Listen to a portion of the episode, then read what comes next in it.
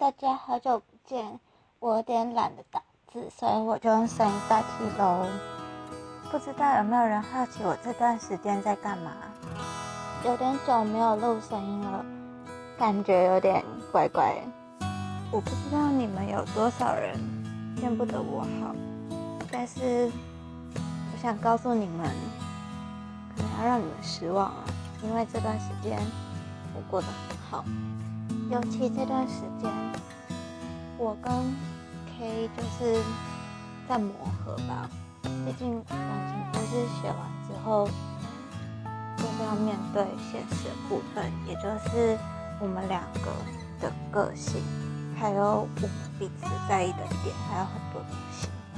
其实我没有打算要这么早回来的，就是我之前文章的留言。